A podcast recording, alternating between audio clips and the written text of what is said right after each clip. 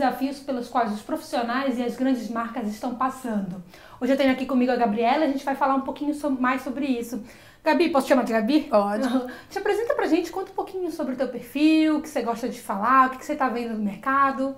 Então, eu, meu nome é Gabi, né, como você já falou, ou Gabi, e eu trabalho com tecnologia já há muitos anos, na, na área de tecnologia, em várias empresas de tecnologia, muito tempo em telecom, depois fui para software também, internet, é, na área de marketing, sempre na área de marketing, mas na área de tecnologia há muito tempo.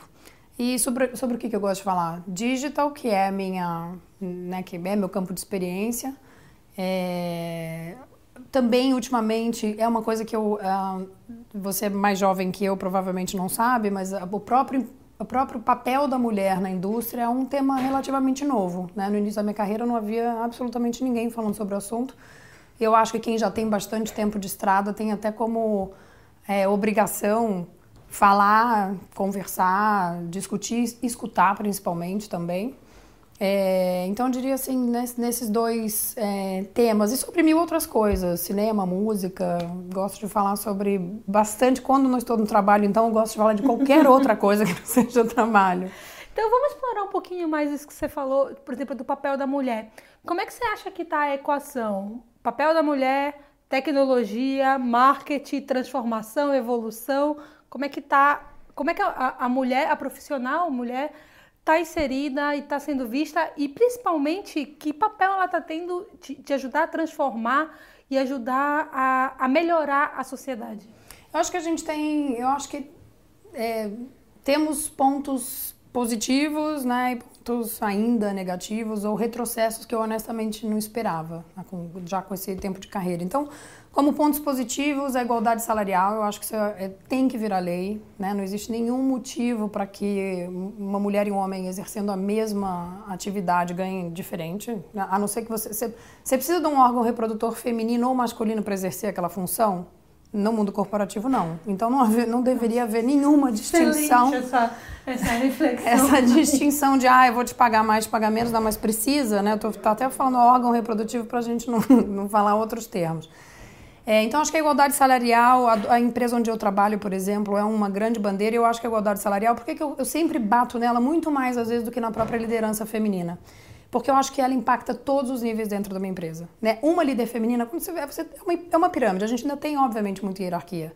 Então, quando você fala da liderança, é óbvio que tem um impacto bastante grande. A liderança serve, uma liderança feminina serve, eu acho que a vários propósitos, inclusive de incentivar e de servir de, de ah, eu sei que eu consigo chegar lá, né? Um exemplo que é possível chegar lá, mas você está falando de uma pirâmide. Eu acho que a, a, o equal pay, né? A, o pagamento igual para atividades iguais, ele impacta a estrutura inteira. Então é o meu assunto preferido. Eu acho que é a política mais eficiente que você tem. Uma mulher que está recebendo bem no, no, no trabalho, que portanto está recebendo como seus colegas homens, tem a, a, chance dela continuar no mercado de trabalho. Eu acho que é muito maior. Né? Quando ela é remunerada a contento, eu acho que a chance dela permanecer é muito grande. Então, para falar de um ponto que eu acho que é muito importante, eu acho que a, se tem uma batalha que eu acho que a gente deveria realmente abraçar é a da igualdade salarial. Como pontos negativos, a minha geração, por exemplo, eu tenho um grupo de amigas bastante grande em São Paulo e muitas desistiram do mundo corporativo. E eu acho que a gente tem que se perguntar. Cara, que perda, né? É muito comum que seja na época que tem filhos. Se você pensar que a mulher hoje é a maioria, inclusive no curso superior, o que a gente está fazendo é jogar fora uma geração no Brasil. É né? engraçado você falar isso. Eu estava hoje na academia, na academia e estava conversando e eu tinha uma moça do meu lado que também trabalha com marketing, só que ela trabalha com desenvolvimento de produto. E o que ela comentou foi: depois que eu tive meu filho, eu tive que sair da indústria. Eu tive que buscar virar freelancer porque a indústria ela não conseguia entender o momento que eu estava e ela não conseguia me dar estrutura para continuar trabalhando. E cara, isso é uma perda tão grande. É uma perda para o país, Sim. né? Então eu gosto também de falar em termos econômicos que fica parecendo que a gente quer um favor. Não é.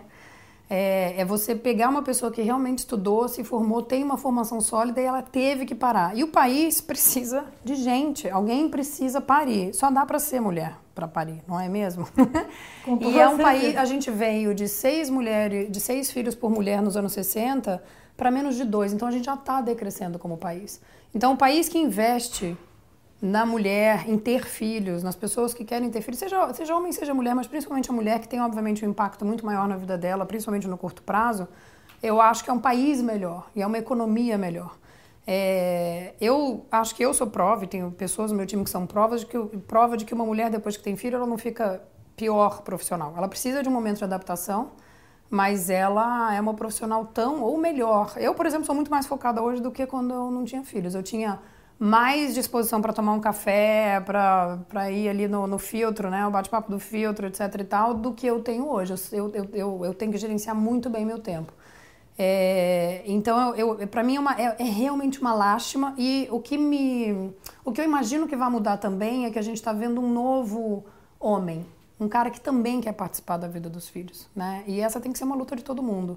Então, eu espero realmente que o mundo corporativo se adapte melhor e eu tenho muita curiosidade de entender por que, que as mulheres param. E eu tenho mais perguntas até do que respostas. Eu sei que tem, ou pelo menos na minha experiência pessoal próxima de mim, tem a ver com, com o momento em que se tem filho, e aí fica a, a, troca, né? o trade-off, que a gente. é o que se refere como trade-off. Que eu vou ter que. Será que eu vou ganhar o suficiente para valer a pena? E etc e tal. Aí a gente está falando desse segmento de mulher que pode se dar o luxo de parar também. E eu vou chamar de luxo porque a gente tem um segmento de mulheres no Brasil que não pode parar. Né? Então, as trabalhadoras menos qualificadas e que estão tendo que pegar um, dois transportes, não ganham o suficiente, não tem creche, não tem uma estrutura do Estado ou de nenhum lugar para acomodar também. E, de novo, é um país que perde porque é, é uma população que está sofrendo e que está deixando crianças, que é o futuro, né, para a futura geração, desatendidas é, também ninguém de forma fica bem geral. Né, nessa equação. Exatamente. Então eu acho que, é, de novo, eu volto à questão da igualdade salarial, porque eu acho que o impacto também seria grande. Vou dar um exemplo, é, um, é uma hipótese minha. Se você hoje está trabalhando no marketing, tem mais estudantes em marketing do que lider... percentualmente a liderança em marketing feminina é, muda, isso muda, né? Tem mais mulheres estudando no marketing, somos muitas, né? No marketing, RH, né? Tem uma série de áreas onde a gente encontra mais mulheres. Mas na liderança você relativamente, percentualmente, vê menos mulheres. Imagina o desânimo que é para qualquer uma de nós olhar para cima e falar, mas eu vou me matar e não vou chegar lá, né? Ou descobrir que um colega está ganhando mais do que você para fazer a mesma coisa, ou que as chances dele ser, ser promovido são melhores que a sua. Então, acho que é, a igualdade tem a ver com isso também, com incentivos, né? Se você acredita que, que é possível continuar e que, e que vai ser legal para você continuar, insistir, é, e a resiliência é uma coisa que todo mundo tem que ter para continuar trabalhando, né? Você não, você não fica trabalhando uma vida inteira sem um mínimo de resiliência. Eu acho que seria melhor para todo mundo. E aí, quando eu defendo isso, eu não defendo só para as mulheres, eu acho que é para o ecossistema, geral, né? né? Eu concordo com você. E ainda nesse assunto, como é ser uma líder, é, uma líder mulher numa empresa multinacional no Brasil? Você acredita que a gente, você falou muito da, das dificuldades da questão de reconhecimento, da questão que perpassam muito além do salário, né? Tem a ver às vezes até com o ambiente e com a cultura da empresa. Como é que você enxerga hoje é, é, o teu papel?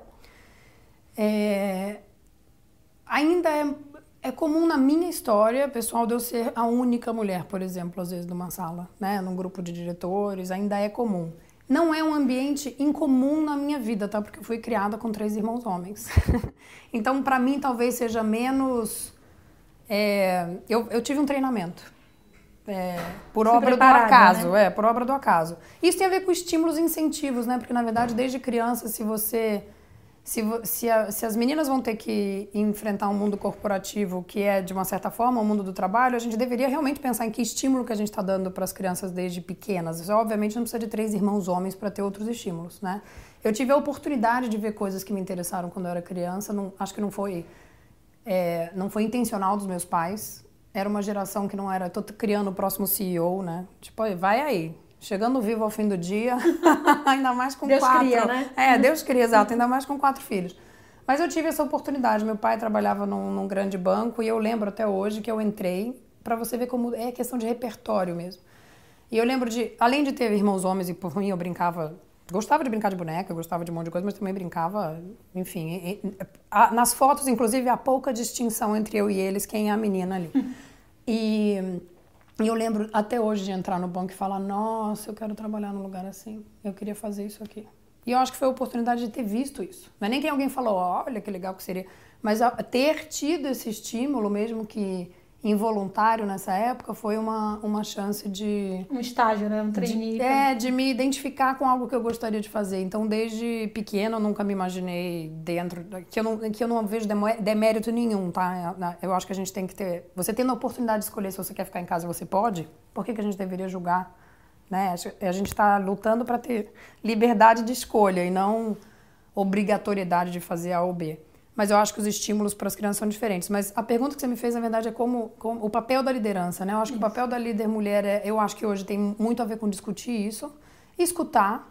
Vem uma geração diferente, com ideias diferentes sobre, sobre os desejos, os anseios, como quer que as coisas aconteçam. Então, eu realmente acho que a minha geração tem que aprender, tem que escutar bastante. Como eu te falei, eu venho de uma geração que a gente nem falava sobre o assunto. Obviamente, a gente sofreu uma série de de questões do ambiente de trabalho que tinham a ver com o fato de ser mulher num ambiente muito masculino, mas a gente realmente não era um tema, né? Infelizmente. E hoje, hoje é um tema mais prevalente.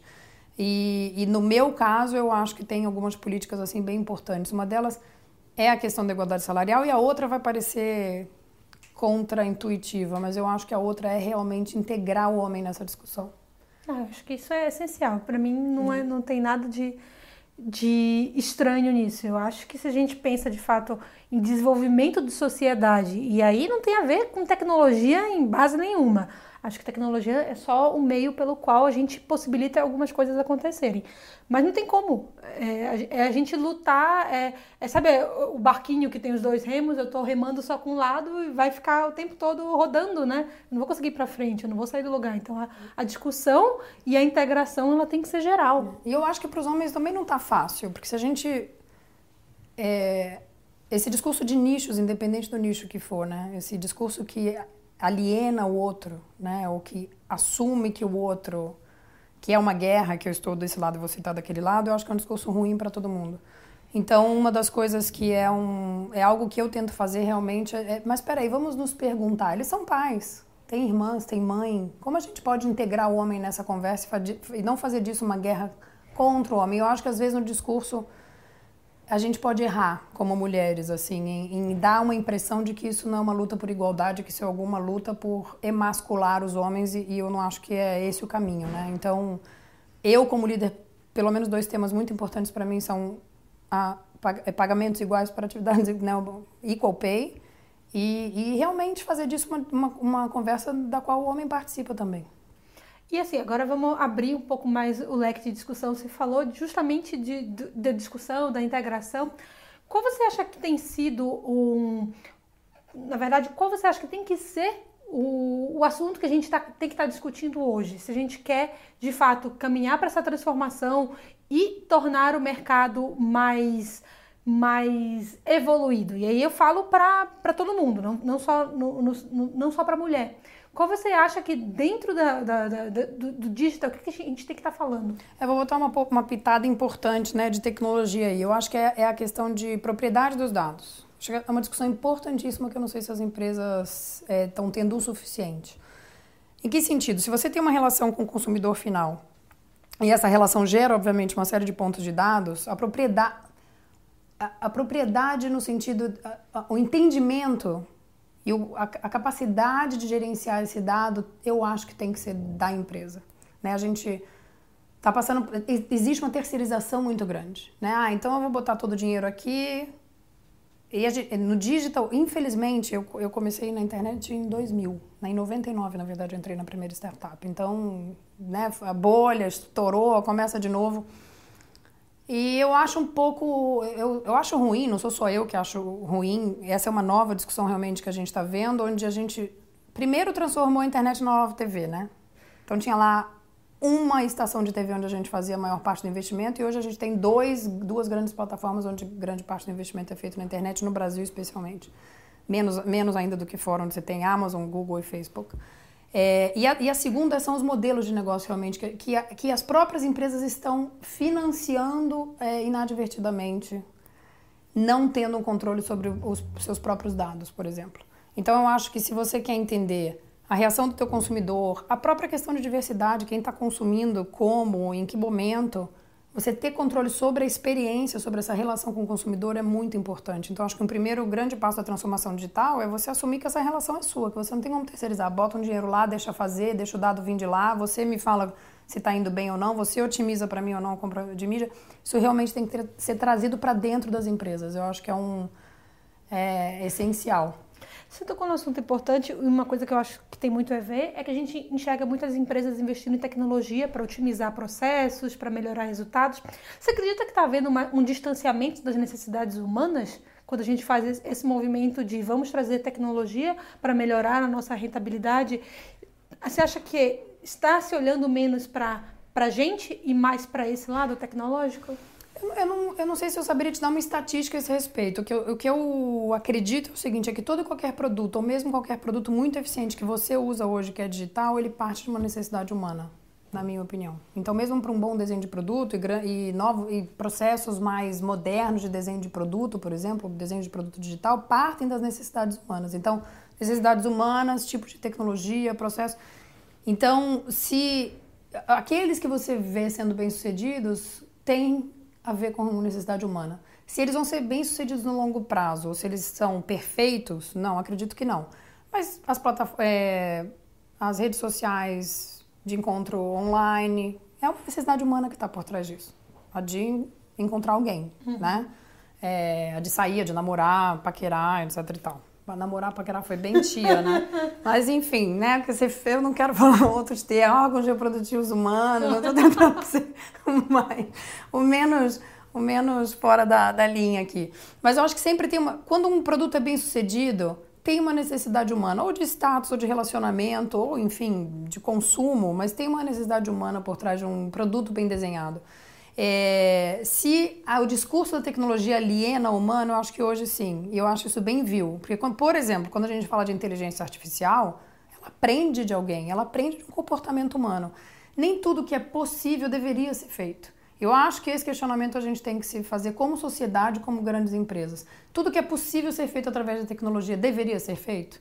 Então eu tenho orgulho de trabalhar numa empresa em que algumas tecnologias, por exemplo, a gente decidiu não lançar. A gente tem uma tecnologia super legal de edição de voz.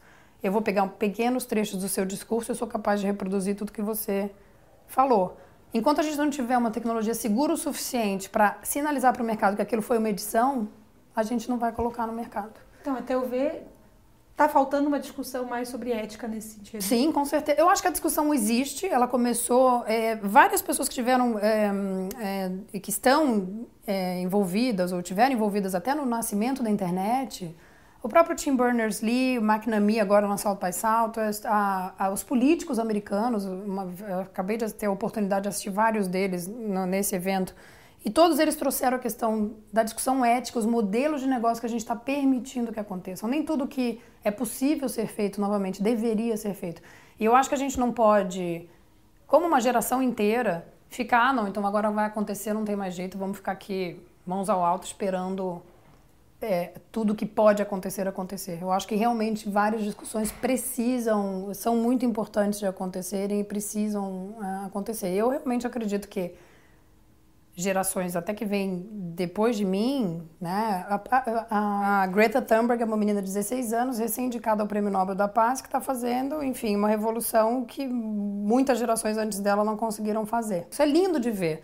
Eu não, e eu não acho que a gente eu não posso me colocar numa posição nostálgica de falar, nossa, gerações que vêm aí realmente. Ao contrário, eu acho que tem uma série de pautas que são novas gerações que estão trazendo. E eu tenho bastante esperança de que a gente vai dar um papel para a internet, que é o papel que a internet pode ter, que é maravilhoso, que é revolucionário, ou que a própria tecnologia pode ter, que é de mudar a vida das pessoas para melhor, de verdade. Né? Não só visando lucro, mas realmente tendo um impacto positivo na vida das pessoas. E ético, né? com ética. Eu acho excelente é, enxergar e, e, ver pessoas como você que tem. É, que enxergam um futuro positivo, né? que não são pessimistas, que não ficam é, amedrontados com tanta coisa ruim que a gente tem, tem visto. Eu acho que de fato a gente está precisando ter pessoas com essa visão muito mais propositiva de vamos junto, quero ajudar a mudar. Nesse sentido, o que, que te dá medo? Tudo isso que você, você enxerga. Tem alguma coisa que quando tu deita de noite e para pra pensar, cara, isso tá acontecendo, mano, é. pra onde isso vai? Tenho medo do. Eu acho que tenho medo. O CEO até da minha empresa chama Shantanu Narayan. Tem uma coisa que ele fala: o que te, o, é, o que te deixa acordado à noite, né? Ah, talvez a gente não esteja sendo rápido o suficiente. Eu acho que é um medo saudável que toda empresa deve ter.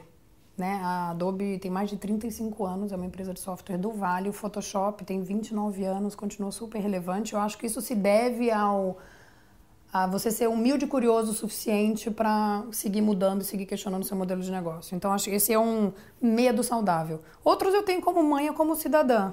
Esses que a gente estava discutindo agora. Existem uma série de coisas que são possíveis de acontecer com a tecnologia. E quando a gente fala da tecnologia alienando o humano, isso me preocupa muito, porque qual o interesse da gente é, seguir esse modelo? Ah, não tem jeito, vamos sentar aqui e esperar. É, é, é isso é que eu acho que tem que ter aí uma, uma postura bastante propositiva. E, e, e, de discutir. Não é uma questão de nem de que, que eu tenho, quem sou eu, eu tenho o modelo certo. Não. O que eu acho é que a gente realmente tem que questionar os modelos atuais. Quando eu falo da questão de nostalgia, eu tenho certeza que meus pais, quando olhavam para minha geração, falavam: esses meninos. Né? é engraçado, é um discurso é. que se perpetua, Sim, né? Claro. Quando a gente olha para trás e fala: ah, você vai ficando velho e fala: hum, esse Tinder, né? Mas é, eu não tenho essa nostalgia de forma nenhuma. Uma pergunta que eu faço, no entanto, é o seguinte eu acho que essa é uma boa medida. A gente. Não a felicidade como um conceito que você alcança e fica para sempre. Mas a saúde mental, por exemplo, a gente está melhor, a gente está mais feliz. Então, as preocupações que eu tenho hoje, quando eu penso na minha filha, quando eu penso na, nas meus, na, nos meus times, na minha equipe ou em mim mesma, é: a medida não é se eu, como geração, acho que está bom ou ruim. A medida deveria ser: a gente, as pessoas estão é, felizes nesse sentido que eu te falei, mais amplo. Não é, ah, estou super feliz o tempo inteiro, mas assim, satisfeitas, capazes de lidar com os desafios, bem consigo, consigo mesmas. Eu acho que essa é uma medida importante. Essa me preocupa, porque se a gente deixa a tecnologia fazer parte da nossa vida de uma forma que não nos faz bem, aí eu acho que essa é uma medida que é independente de geração de questionamento, de nostalgia, de quem acha que está certo ou está errado.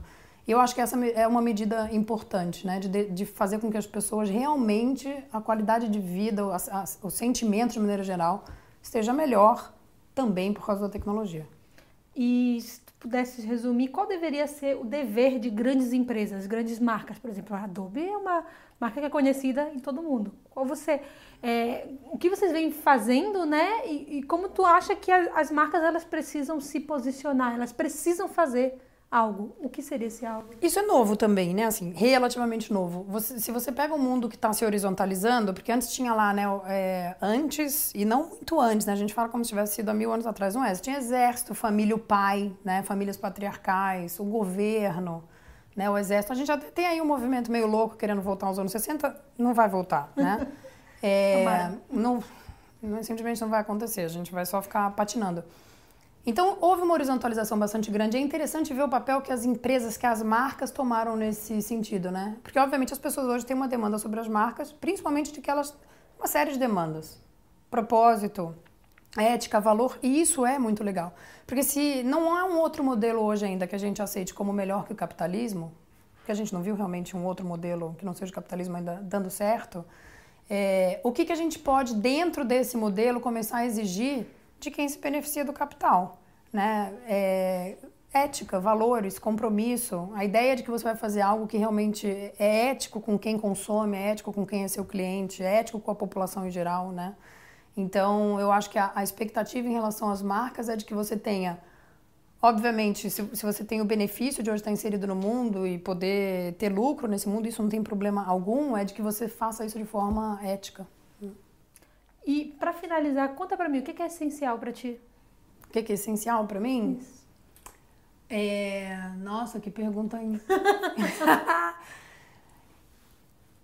eu acho que é isso que eu te falei, não é? Eu acho que a gente é, tem que tomar muito cuidado com essa história da ah, felicidade, né? Porque eu não quero vender esse conceito, especialmente para meus filhos ou para os meus times. Olha, felicidade, porque ela é, um, é mutável, né?